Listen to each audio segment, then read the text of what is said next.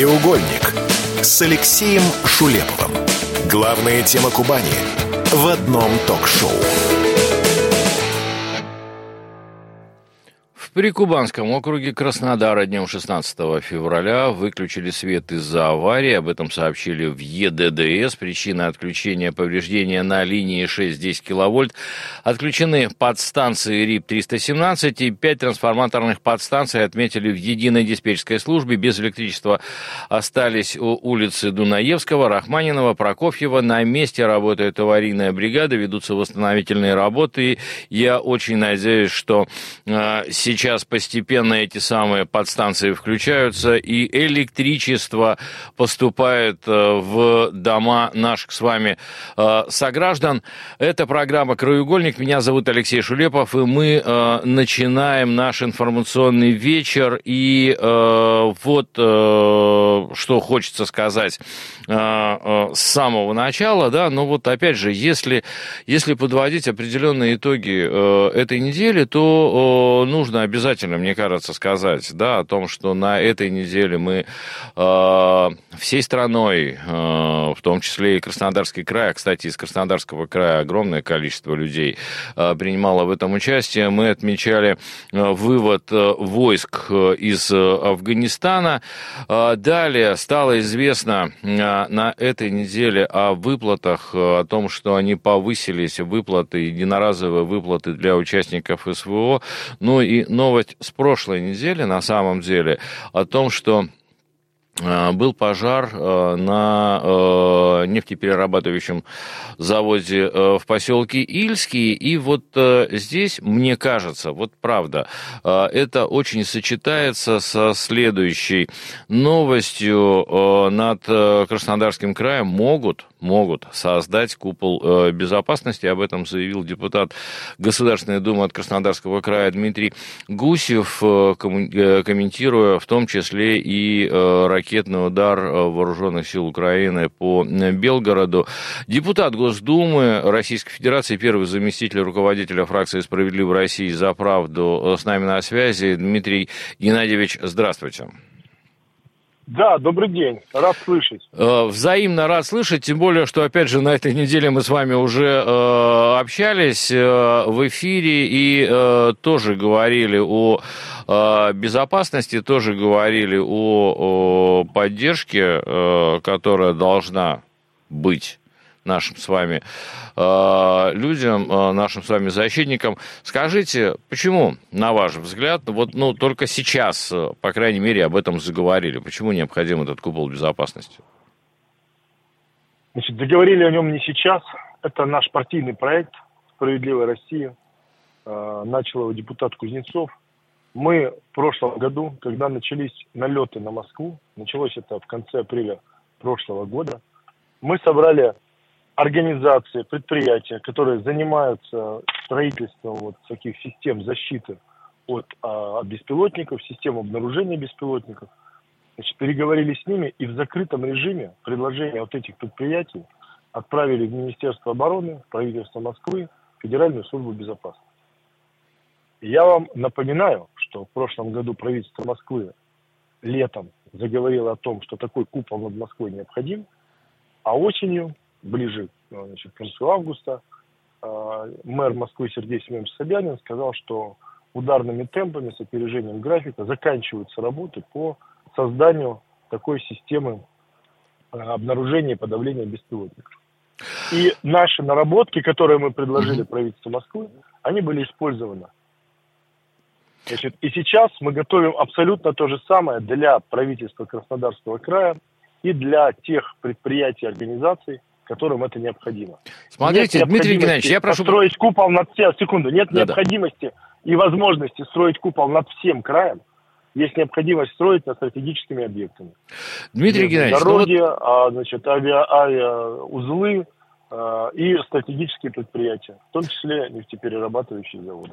Э, Дмитрий Геннадьевич, да, я вот начал э, с Ильского НПЗ, да, и опять же, да, там мы, мы можем говорить и про Туапсе, мы можем говорить Конечно, про Афипский завод, Афипский Туапсе, завод и так далее. Аэропорт Но вот... Сочи. Да, вот смотрите, Конечно. я в свое время, да, это было очень давно, правда, это было там э, больше 30 лет назад. Я на самом деле служил э, в войсках противовоздушной обороны, в радиотехнических войсках, я был оператором РЛС.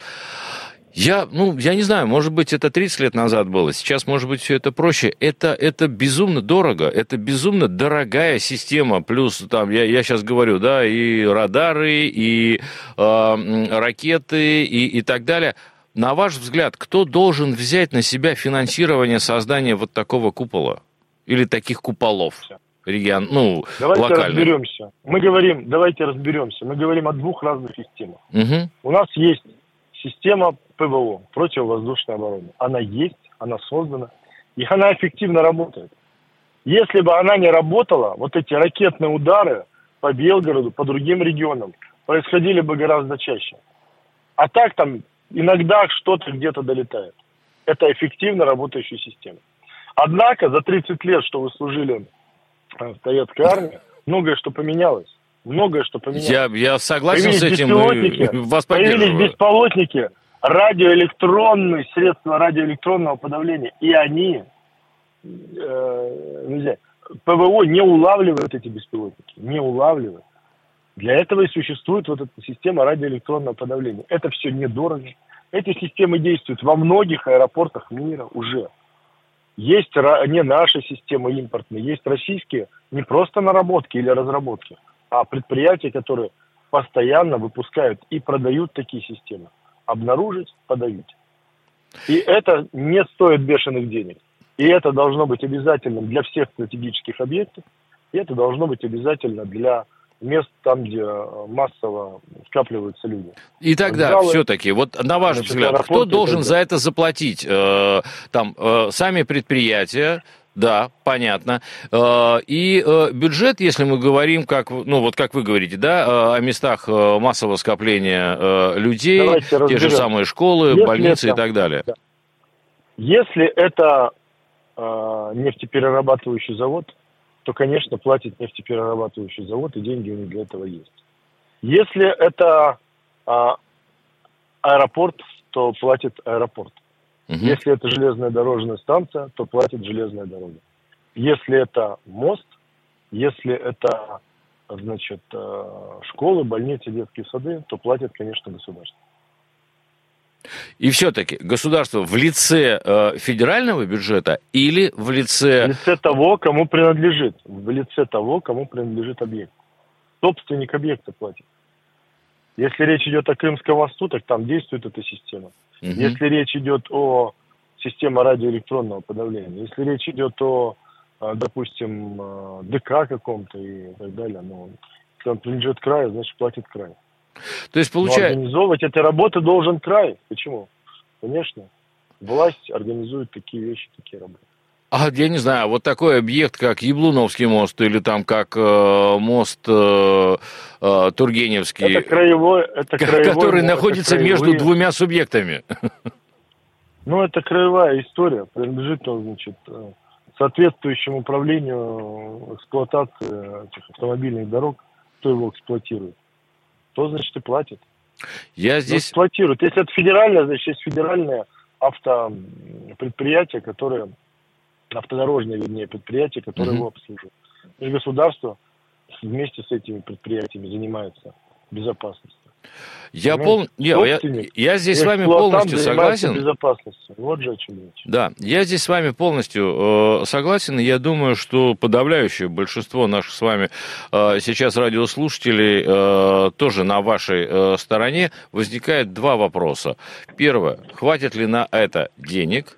Э, там, у государства, у соответствующих э, э, сил, да, и, скажем так, насколько вот такое ваше предложение, оно осуществимо, поддержат ли вас коллеги? Значит, что касается денег, то, конечно, хватит. Москва, как субъект федерации, это сделала. И сделала это над всей Москвой. Огромный город, 40 на 40 километров в диаметре, плюс еще новая Москва. Москва это сделала. Значит, в Краснодарском крае сплошным методом это делать не нужно. Нужно делать точечно, только на стратегическими объектами. У стратегических объектов есть собственники, крупные компании, государственные корпорации. Участие вот этих объектов собственников краевая власть. И у края речь идет только о краевых объектах. На федеральных объектах действует федеральный бюджет. Поэтому в складчину денег на это хватит, возможности для этого есть. Все для того, чтобы это сделать, у нас в России есть. У нас 30 секунд с вами. Э, инициативу поддержат ваши коллеги? Ну, Москва уже поддержала. Давайте мы сейчас напишем письма э, в краевые органы власти на нефтеперерабатывающие заводы, которые есть у нас в крае, и дождемся их ответа. Я уверен, что они очень быстро начнут эти работы и их сделают. Спасибо большое, Дмитрий Геннадьевич. Если, э, спасибо, если нужно будет, чтобы, ну, там, дополнительную подпись, я готов э, тоже стать э, подписантом э, под, подобной инициативы.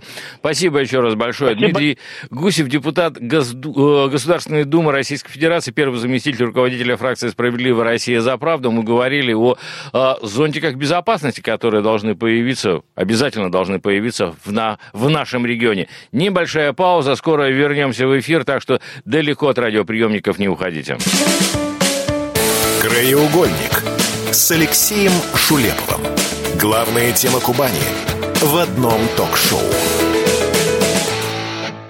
Действительно, есть смысл слушать э, радио «Комсомольская правда», потому что, во-первых, э, здесь всегда интересно, во-вторых, э, мы обсуждаем те новости, которые касаются большей части наших радиослушателей. Еще одна из новостей, причем, ну да, эта новость достаточно свежая о том, что 16 новых электрических, экологически чистых электробусов вышли Э, на улицы нашего города, хотя э, на самом деле тема эта тянулась несколько недель, в том числе здесь, в нашей программе, мы это обсуждали, обсуждали только тогда, когда появилась э, вот эта вот новость о том, что такой электротранспорт появится в нашем городе, помимо ну, непосредственно этих самых электробусов, к ним нужно было еще доставить зарядные станции, а их 8, 8.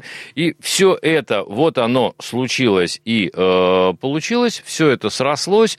И э, буквально сегодня, да, вот здесь вот э, даже э, скрывать не буду, э, первые подобные транспортные средства вышли на э, линию. Э, и э, вот здесь э, мне правда хочется э, порадоваться за наш город и порадоваться за э, тех людей, которые э, принимали в этом участие потому что, ну, это действительно э, большое событие. Э, помимо всего прочего, это наши, это э, наши разработки, это наши э, автобусы.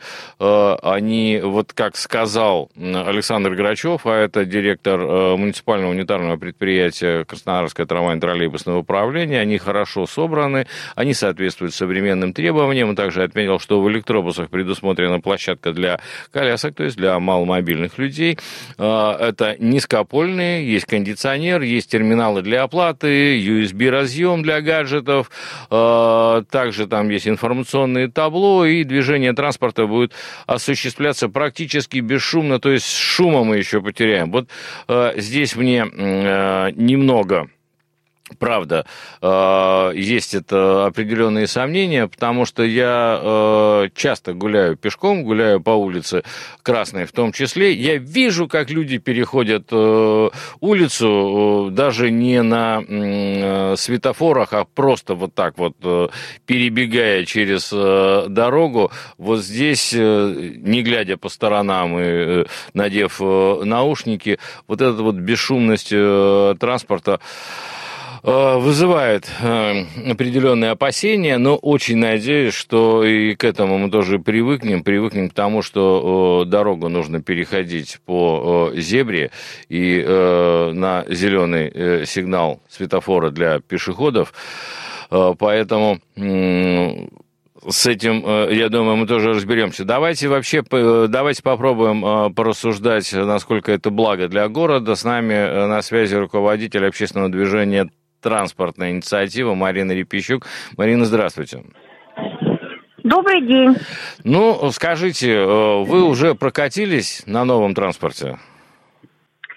Нет, еще не прокатилась, но у нас очень важная причина. Мы э, готовимся к отправке в зону СВО, но как только мы оттуда вернемся, первым делом обязательно сделаю. Но что касается благ, э, хочу отметить немаловажный момент. Очень многие сейчас в соцсетях пишут о том, что в электробусы была вложена очень большая э, сумма из, э, из регионального бюджета. Хочу отметить, что вот в этом плане нам электробусы достались практически даром, потому что по федеральной программе э, регион заплатил как за сами электробусы, так и за зарядные станции 5% от их стоимости. Все остальное пришло из федерального бюджета.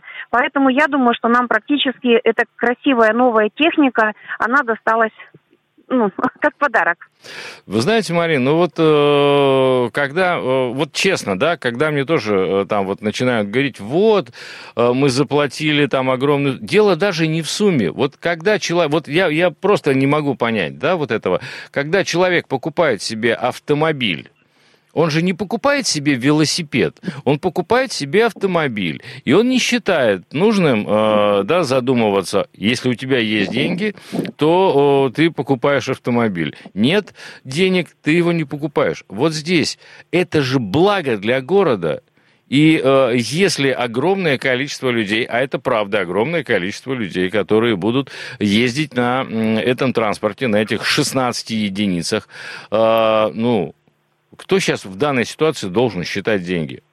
Но деньги мы должны всегда считать. Но давайте мы помнить о том, э, с чем мы столкнулись после начала СВО. Мы поняли, что мы очень сильно зависим от других стран, и э, когда вот мы оказались вот в этой ситуации импортозамещения, то я считаю, что э, нам очень важно сейчас, чтобы все эти технологии отрабатывались у нас в России, и электробусы, у которых, которые сейчас достаточно дорогостоящие, при активном массовом производстве, при их при их обкатке а, в разных регионах России, при разных температурных режимах и так далее, а, они же впоследствии будут стоить меньше.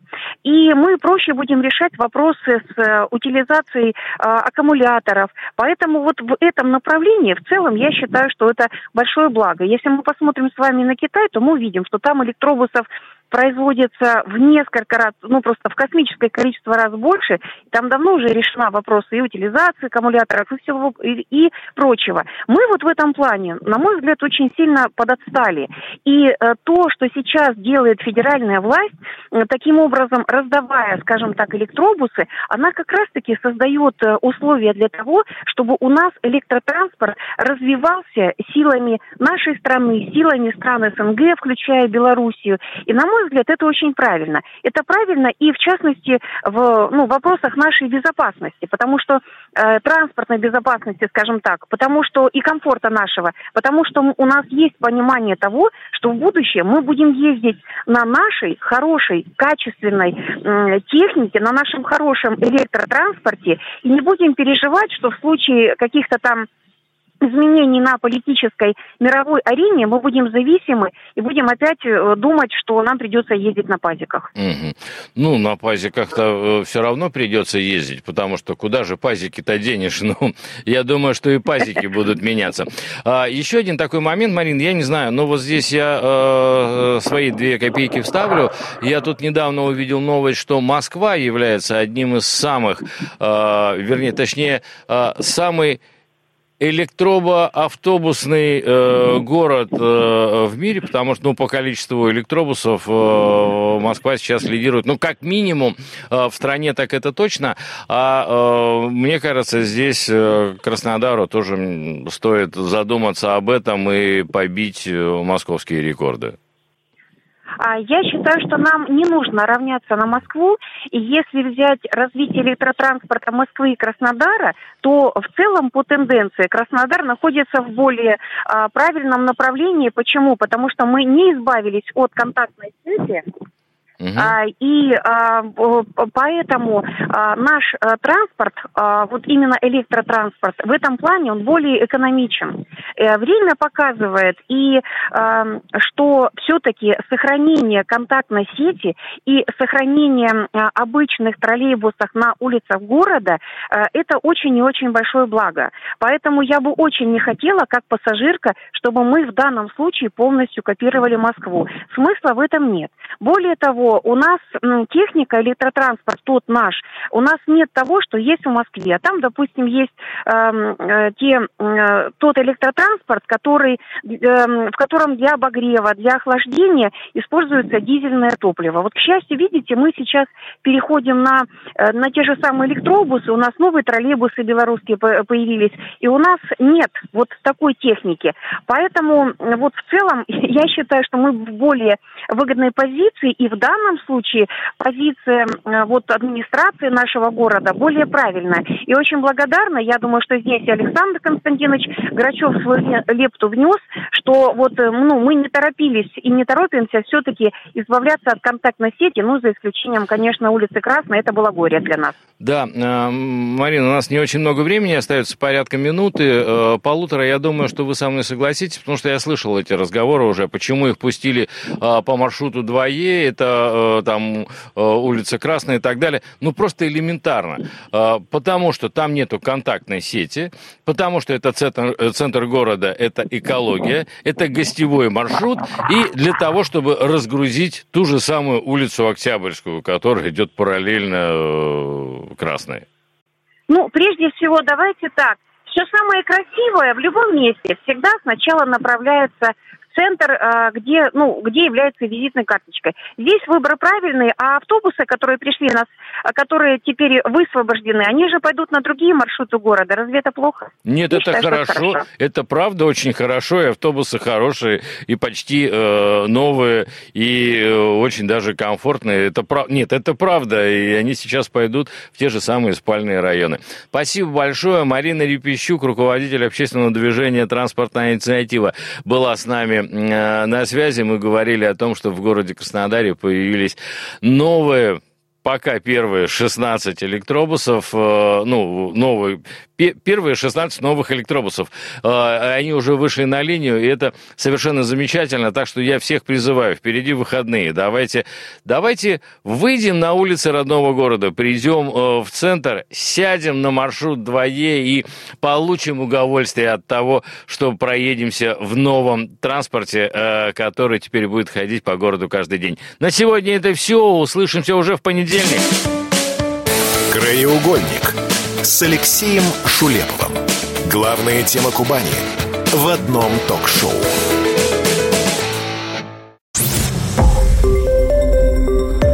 Радио «Комсомольская правда». Более сотни городов вещания и многомиллионная аудитория. Вологда 99 и 2 FM. Казань 98 FM. Краснодар 91 FM. Эм. Москва 97 и 2 FM. Эм. Слушаем всей страной.